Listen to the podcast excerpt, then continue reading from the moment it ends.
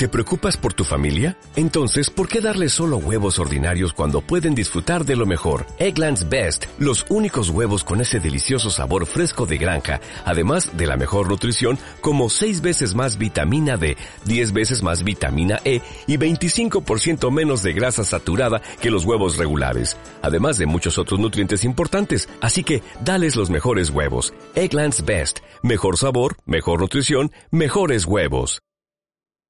you Bienvenidos a los primeros podcasts de ciencia de Argentina.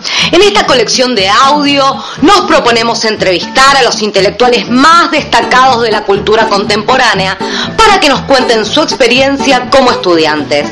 La pregunta que guía estas entrevistas es, ¿cómo fueron esos años de pasaje de la educación secundaria a la educación universitaria? La propuesta es reflexionar en qué consiste el oficio de estudiar. Mi nombre es Valeria Espósito, trabajo en la Universidad de Buenos Aires hace más de 20 años y soy quien los va a acompañar por el maravilloso mundo del pensamiento contemporáneo. Que lo disfruten. El entrevistado de hoy es el doctor Pablo Alabarces. Pablo Alabarces es profesor titular en la Universidad de Buenos Aires, es investigador del CONICET y la persona que más sabe de fútbol, por lo menos a nivel teórico, en Argentina. A Pablo yo lo conocí en el 2005, hace más de 10 años, cuando me ayudó a terminar eh, mi carrera, él había sido profesor mío y también me dio una gran orientación respecto de cómo terminar mi libro sobre comunicación digital. Es una persona a la que quiero y respeto mucho, eh, y en esta entrevista Pablo nos va a contar sus secretos de estudiantes, cómo fue su, ese periodo, cómo fue ese periodo de estudiantes en el que estudió, trabajó, militó. Es muy interesante escucharlo a Pablo, tiene muchas cosas para enseñarnos, no tuvo las cosas fácil de entrada, eh, la verdad es que es un placer enorme poder eh, conversar con él y poder brindarle su testimonio. Los dejo ahora sí con el talentoso Pablo Alabarces. Mi quinto año es demasiado, eh, es demasiado insólito porque yo me termino de decidir qué es lo que voy a hacer hacia fines de cuarto, por decirlo de alguna manera. El problema es que para ese entonces yo estaba metido en un bachillerato físico-matemático. Entonces, eh, o sea, cuando termino tercer año, el Mariana Costa tiene bachilleratos especializados, como toda escuela normal. Eh, después los bachilleratos especializados se pusieron todos bachilleratos. En esa época las escuelas normales solamente, las llamadas escuelas normales, tenían bachilleratos especializados. Eh, entonces había que elegir en tercero y tenía solamente tres opciones, que eran físico-matemático, ciencias biológicas, ciencias físico-matemáticas, ciencias biológicas o eh, ciencias pedagógicas.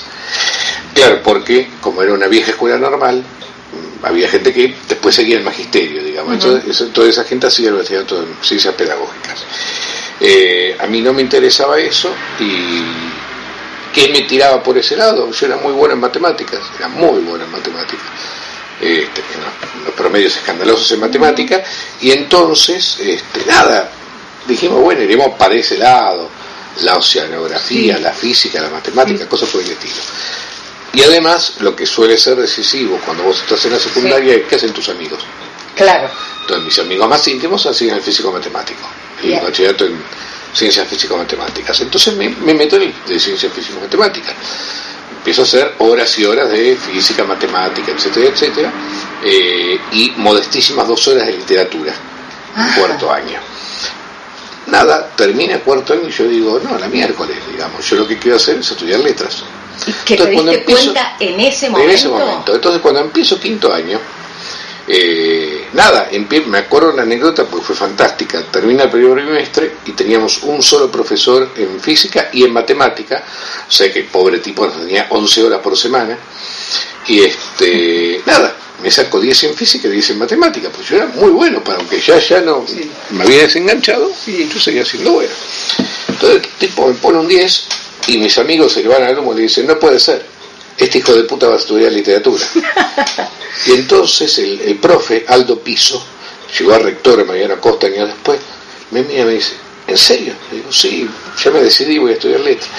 no, boludo, sos un hijo de puta, andate de este curso, no vuelvas nunca más. Entonces pasé un quinto año, eh, nada, viviendo con lo opuesto. Le pareció un desperdicio que vos... Muchos años después, ¿qué fue? Y en el, el 2001, 2002, este, lo vuelvo a ver, al tipo lo había visto varias veces, pero lo vuelvo a ver porque eh, mi hijo, entonces hijo menor, eh, nada, lo fui a inscribir al secundario, iba, a ir a Buenos Aires, entonces como segunda opción lo anotamos en la costa. Aldo me ve y nada, tipo divino, muy cordial, muy cariñoso, me da un gran abrazo y grita en medio de la rectoría, este tipo fue el peor fracaso de mi carrera docente, dice. Era un gran alumno de matemáticas y se puso a estudiar las boludeces que se puso a estudiar. El asunto es que entonces, mi último año de secundaria, yo lo recuerdo como, como una joda, digamos, porque claro, yo ya había decidido que iba a estudiar algo que no tenía nada que ver con aquello que estaba estudiando. Claro. Entonces, eh, nada, zafaba, zafaba, zafaba, zafaba. ¿Y, cómo, y, y, eras buen alumno? ¿Eras muy buen alumno? Sí, sí, siempre fui muy buen alumno, sí, sí. sí.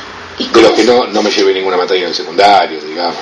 Sí, sí, sí. O sea que ya mostrabas, y, y, en tu familia, digamos, esto era una tradición o eras vos el no, primero? No, no, no, no, no, no, no. No, yo fui el primer universitario de mi familia. Eso es tuyo. No había universitarios, no. No, no, no, no, no. Eh, la tradición más cercana y que fue la que me llevó al Mariana Costa, más por error que por otra cosa, era que eh, buena parte de mis tías y buena parte de mis primas, en una familia muy femenina, mi madre eran nueve, de las cuales siete mujeres, dos varones, eh, yo tenía una enorme cantidad de primas y un porcentaje elevadísimo de mis tías y de mis primas eran maestras. Este, es decir, era aquello a lo cual eh, esa clase media, digamos, los años 30, 40, podía aspirar, que las hijas fueran maestras. ¿no? Mi propia vieja había, había recibido el Normal 4, que nunca ejerció. Este, o sea que tenías una vinculación. El horizonte era, pero el horizonte era el magisterio. ¿Entendés? No, no otra cosa. No había un solo, no había un solo graduado universitario. Lo más lejos que teníamos era una prima que había hecho dos años de psicología, ponele. Este, no, no, no, no, no, no, no había tradición de, de universidad. No. ¿Y? la familia de mi viejo, peor. Mi viejo tenía pena primaria y nada, la familia de mi viejo era la familia de las clases populares, por decirlo de alguna manera. Así que no, no, no había una tradición familiar. ¿Y cómo fue entrar ese mundo, digamos? Vos, o sea, en quinto año decidiste eh, esta carrera. Sí en letras y cómo fue el, eh, tu ingreso ver, ¿Había lo que, lo que hay, lo que hay sí no, es había... lo que hay es el, el, no mandato familiar por tradición sino mandato familiar por ascenso de clase uh -huh. esto es si mi viejo teniendo primaria había llegado empleado entonces había pasado como dicen los ingleses de cuello azul a cuello blanco no había escapado un destino proletario y había llegado a la clase media eh, eso se completaba con que sus hijos tenían que estudiar, sí o sí.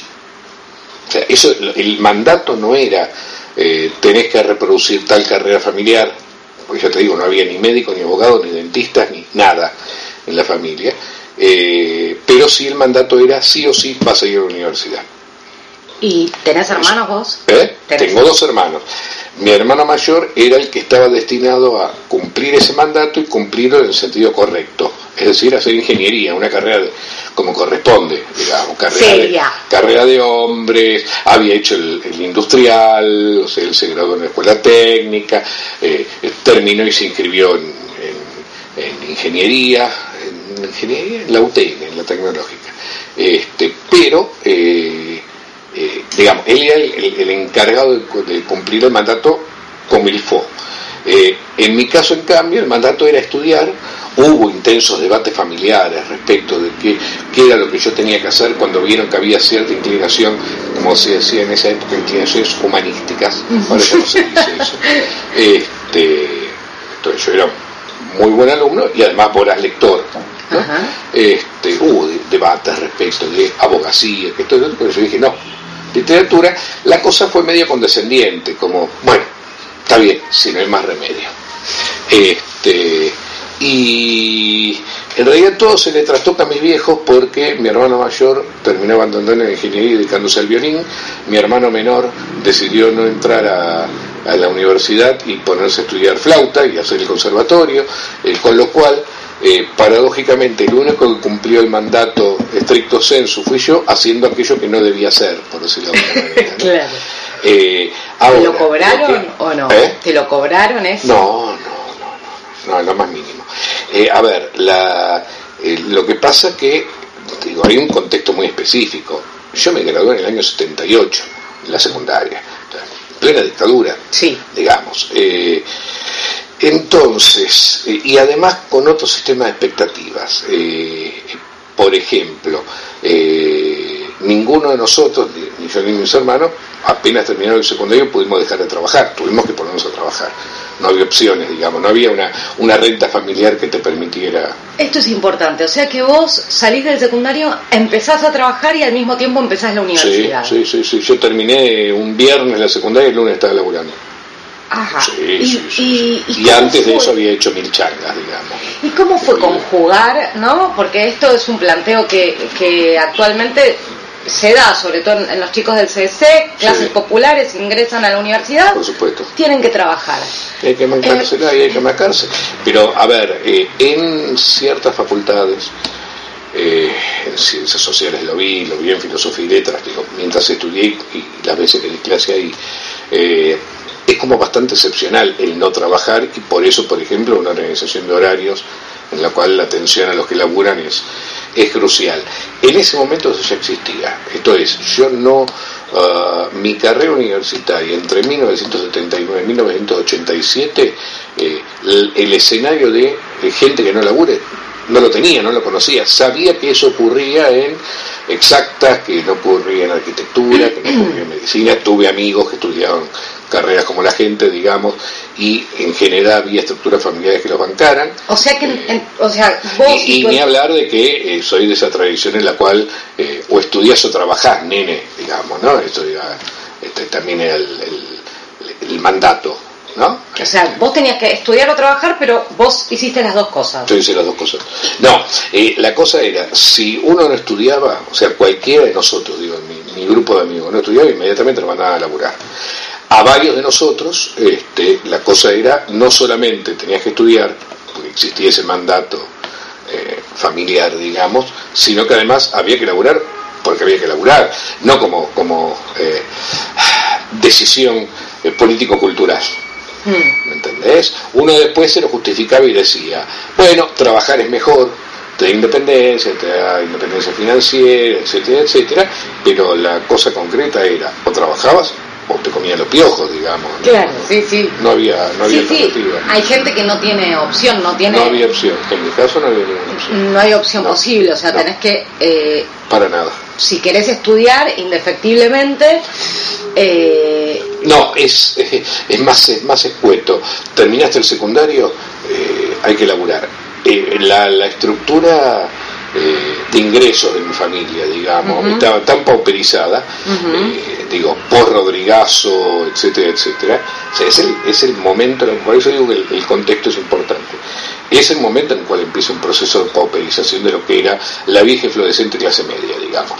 Mis viejos, en parte de esa clase media de los 60 y comienzo de los 70, eh, nada, habían podido comprarse la casa propia, habían podido comprarse el auto propio. A partir de mediados de los 70, del Rodrigazo en adelante, empieza un tobogán abrupto, digamos, que los va llevando a, a una situación económica complicada. Complicada quiere decir que eh, laburar era no solamente bancarte de estudios, sino también poner plata en casa, levantar más de un muerto, y además mi adolescencia fue, eh, no fue una adolescencia eh, salidora y dadivosa, digamos, digo, a ver, no, no tuve no tuve viaje de egresado del secundario, por ejemplo. ¿Por qué? porque no había plata. Pues no había plata, no había un mango. y esto, los, los vicios, te los tenías que, te las tenías que rebuscar con estos changas. Changa, yo entre los 14 y los 17 años fui repartidor de fiambre, mozo, adicionista, encuestador, eh, pintor, cadete, empleado bancario eh, y el día que terminé la secundaria, el día siguiente era empleado en, una librería y distribuidora. Digo, y, así que no, no, no, eso era, eh, no era, no era sencillo, digamos. No, era, sencillo. ¿Eh? ¿Y cómo lo, no era sencillo? ¿Y cómo lo manejaste? ¿Cómo, cómo a ver, te doctoraste? Digamos, lo transformás, eh, primero, le, como te decía, le buscas una vuelta, una vuelta argumental que consiste en decir, por un lado, bueno, esto me permite ganar independencia y autonomía, por otro lado, que ganas independencia y autonomía. Esto es, por ejemplo, estudiando una carrera pavota, eh, el, apenas empezás, te encontrás con que supongo que debe, seguir siendo la experiencia universitaria. Te encontrás con que se acabó el secundario, ¿eh? que uno hace 10, 11 materias en marzo, termina en noviembre y da los exámenes que haya que dar, eh, sino que tenés que empezar a hacer elecciones. Eh, el plan de estudios de letras en ese momento era bastante escuerita, entre comillas, pero vos arrancabas haciendo seis, cinco materias, creo, no me acuerdo, cinco o seis, todas anuales.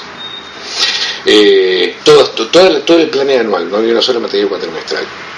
Eh, yo ligué la cuatrimestralidad al final, cuando se va la dictadura, nada, hicimos todo un proceso de discusión, se consigue un nuevo plan de estudio, mis últimas materias fueron cuatrimestrales. Pero al comienzo, entras, te encontrás con cinco materias. Para hacerla de segundo año, tenías que hacer otras cinco materias después de aprobar las cinco primeras. Eh, nada, yo me fui un buen estudiante, tuve buen promedio, etcétera, pero también tuve algún aplazo y apenas entré me encontré, por ejemplo, para, dar ejemplo concreto, yo de latín y griego no tenía la menor idea, ni la tendría, digamos. Entonces, a las al mes y medio yo ya había dejado dos de las cinco materias. Claro. ¿No? Eh, y, lo, y sabiendo de que eso implicaba acarrearla por las correlatividades, digamos, que si yo había dejado latín 1, no podía hacer latín 2, y eso implicaba que al año siguiente, en fin. Que se te retrasaba tu plan de carrera. Eso, eso que vos, eso que cualquier estudiante universitario aprende en el primer cuatrimestre, digamos, no, bueno, ¿qué hago ahora? ¿Qué hago después? ¿Con, qué, qué correlativo? ¿Qué esto lo otro? Todo esto te lo digo en relación con la autonomía si yo dejo una materia, pero yo laburo, me banco, pongo plata en casa, etcétera, no voy a aceptar que el mandato familiar se entromezca en mis decisiones académicas. Pero ¿cómo dejaste una materia? No, viejo, yo me banco. ¿Se, entiende lo que quiero decir? Eh, a ver, no tener que dar explicaciones, o sea, siempre estaban al tanto, ah, tenés finales, además yo estudiaba para los finales solamente, entonces eh, cuando me venía a estudiar decidían que...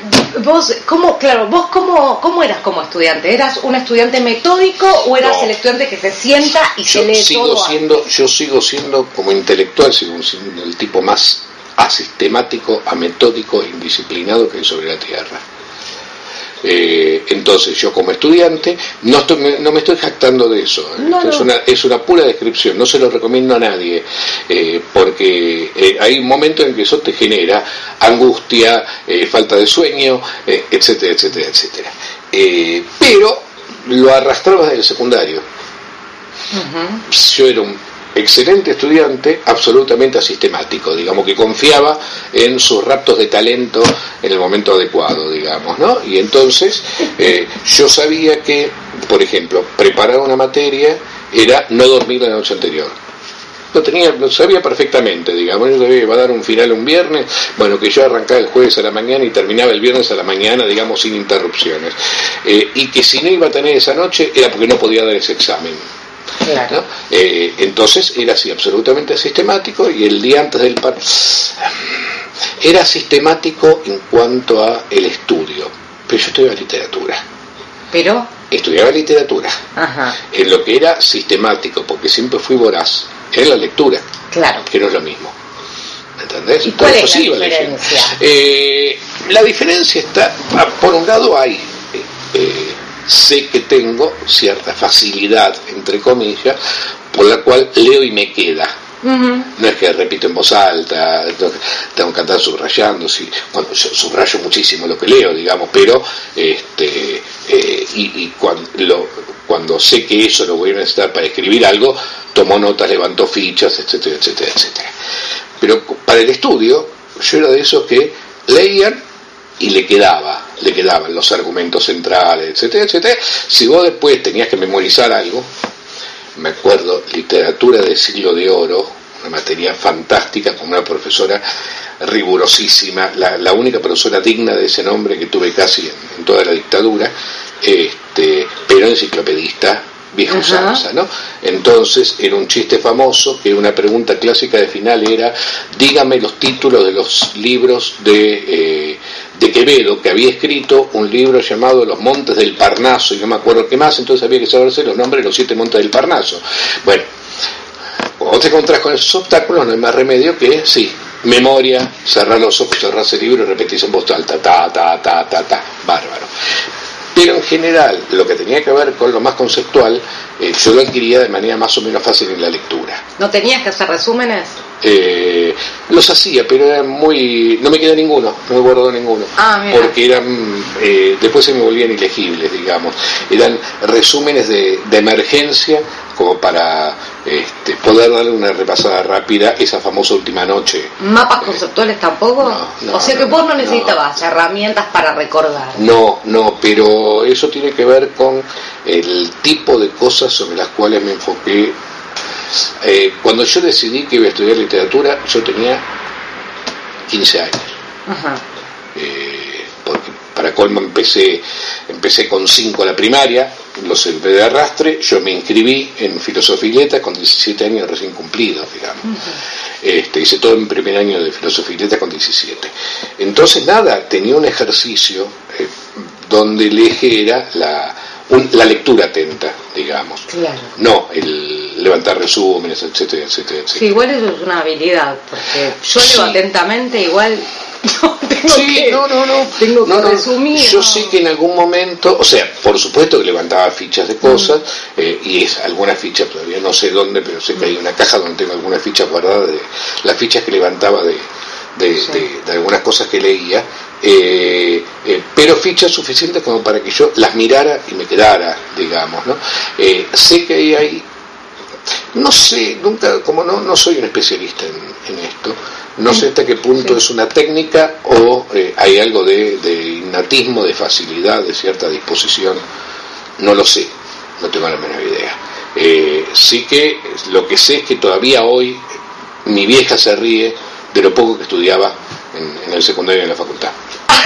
Mira, Este, eh, mira. pero porque era esa concentración de esa última noche en la cual yo era como que, eh, uy, tengo que repasar porque tengo un parcial. Entonces, ¿en qué consistía el repaso? En volver a ver, no a leer, sino volver a ver y mientras yo iba viendo, me iba acordando de lo que había leído.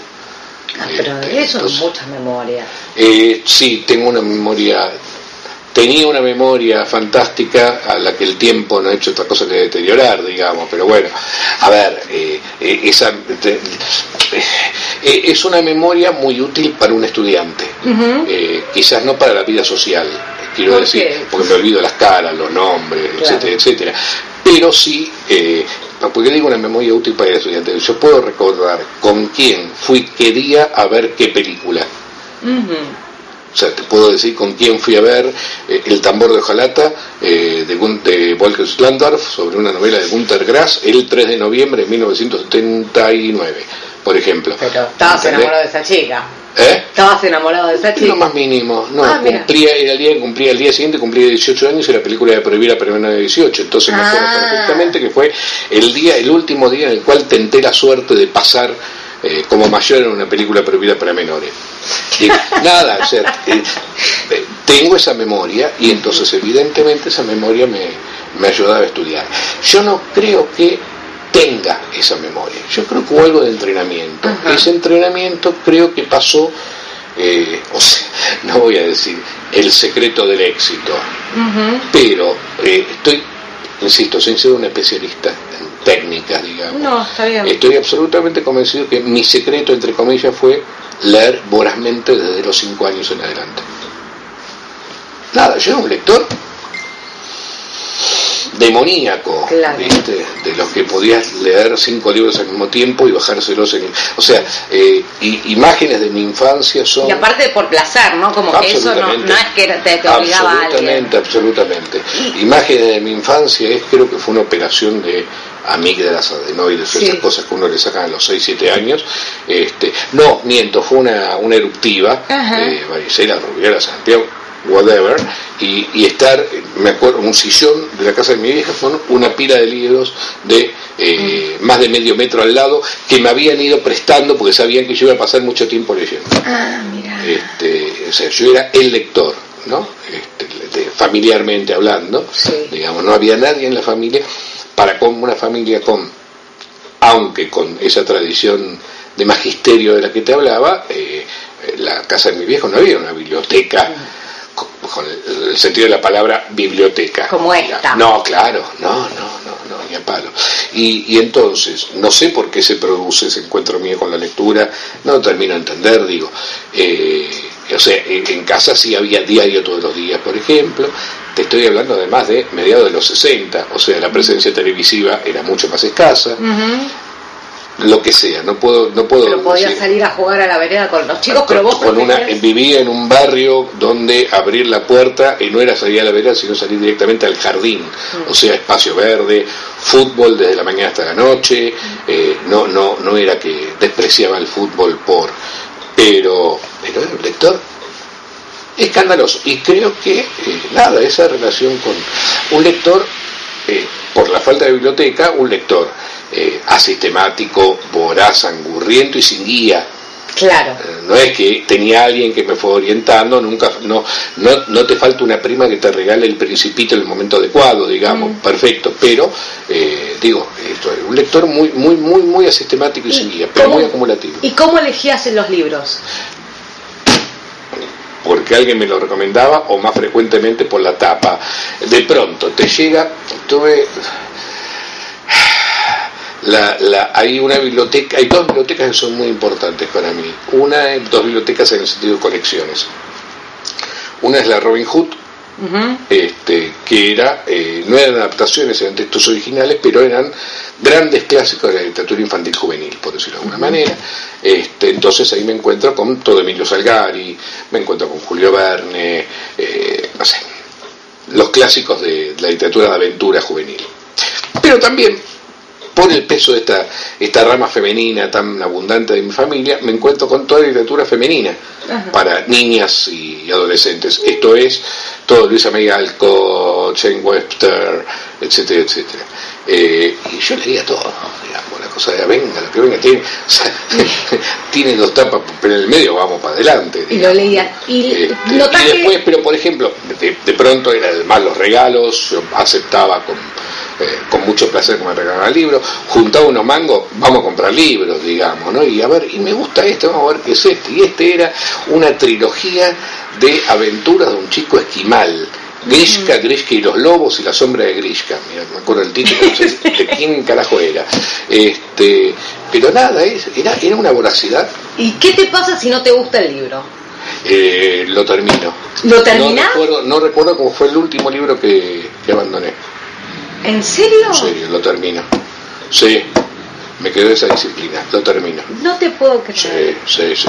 Hace poquito me pasó con dos libros espantosos, de dos grandes amigos entre sí, Jorge Fernández Díaz, El Puñal, y el último de Pérez Reverte, que es una mierda en bicicleta, eh, Hombres Buenos, eh, dos libros espantosos de 500 páginas y lo leí. no terminé, No te puedo creer.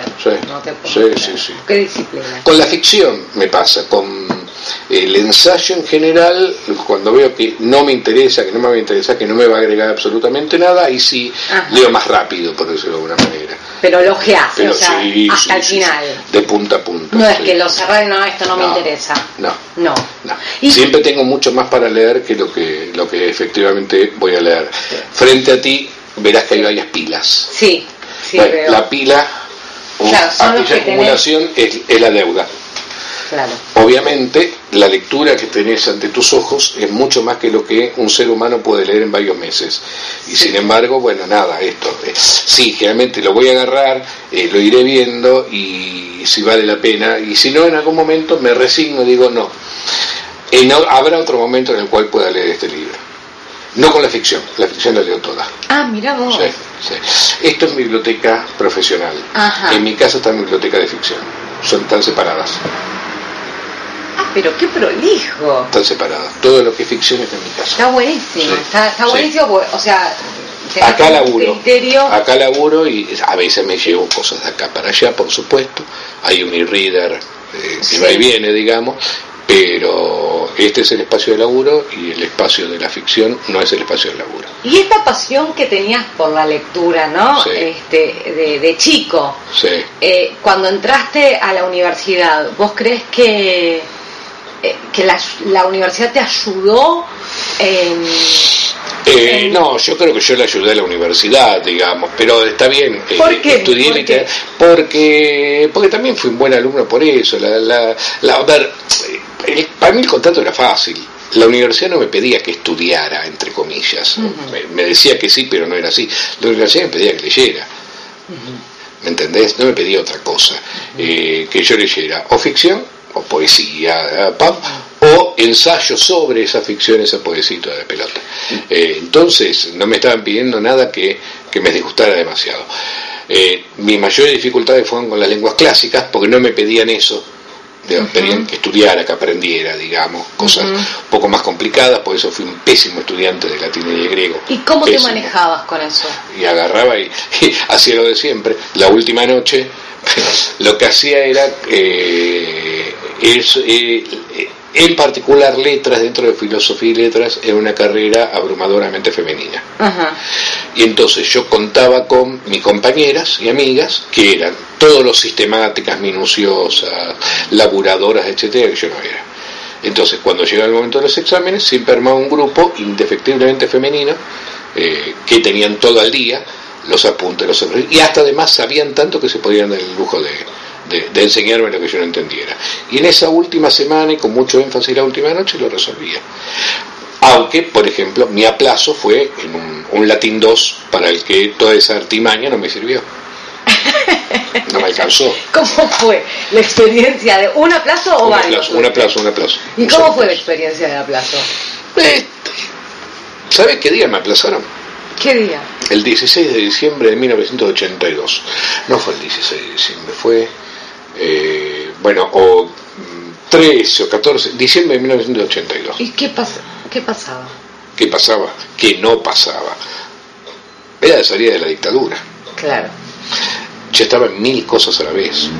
es Digo, estudiaba, laburaba, militaba, salía. Eh, así que no voy a decir que me resultó indiferente. Eh, era la, pensar que yo había pasado un secundario sentado en un solo examen y, cuando empecé a dar exámenes en la facultad, en general me iba muy bien, tenía un muy buen promedio, zafaba con alguna cosa, un 4 no se le niega a nadie, digamos, ¿no? En las cosas menos interesantes, pero fue el primer, ah, ¿cómo decir? el primer cachetazo de la carrera, pero nada, no era un cachetazo demasiado inesperado.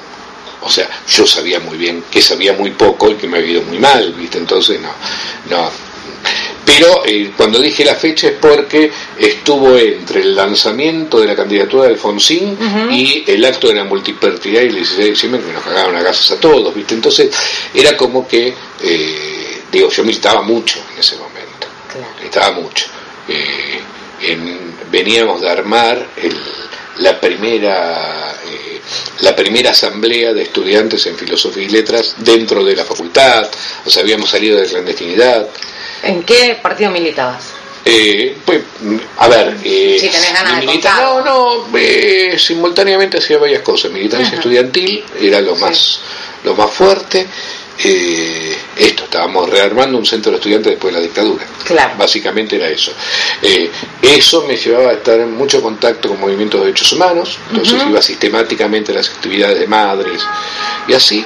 Eh, y nada, había empezado el año, el año anterior con distintos contactos con los grupos trotskistas, en, en ese momento era el PST y el Política Obrera, luego Partido Obrero, eh, también algo de...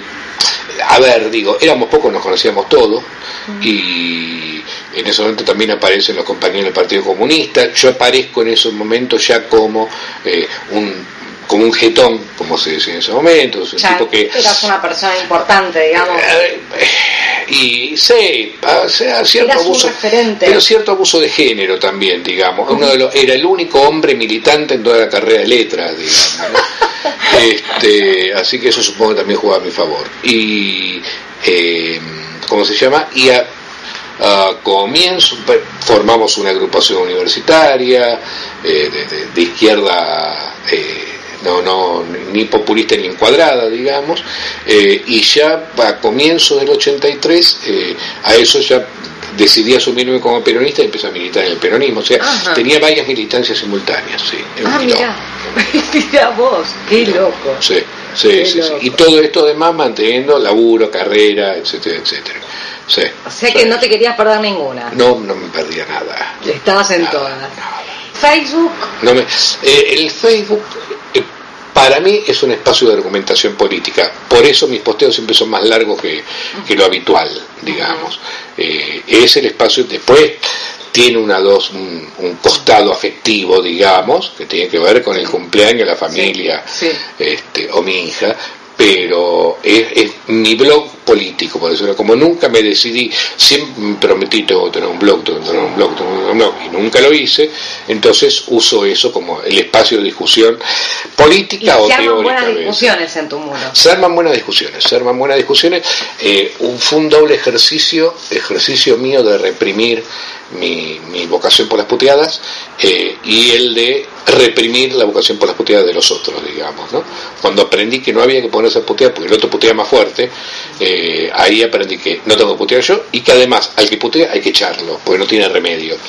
Eh, también tiene que ver con cómo más tu vida. Eh, con mis amigos, eh, como buenos hombres de más de 50 años, eh, los hombres no hablan de cosas importantes. No hablan de cosas importantes. Hablan de fútbol, vagamente de política, un poco de economía y de mujeres. Y Nunca, son y nunca de las propias. ¿cómo? Nunca de las propias. No, no, pero cuando la cosa es cuando te pasa algo importante con tu pareja, con una mujer, no lo hablas con tus amigos. Lo emocional propio. Claro, exactamente. Me acuerdo cuando hace ya 15 años me estoy por divorciar y uno de mis amigos me dice, escucha, boludo, ¿por qué me tengo que enterar por mi mujer que vos te estás por divorciar?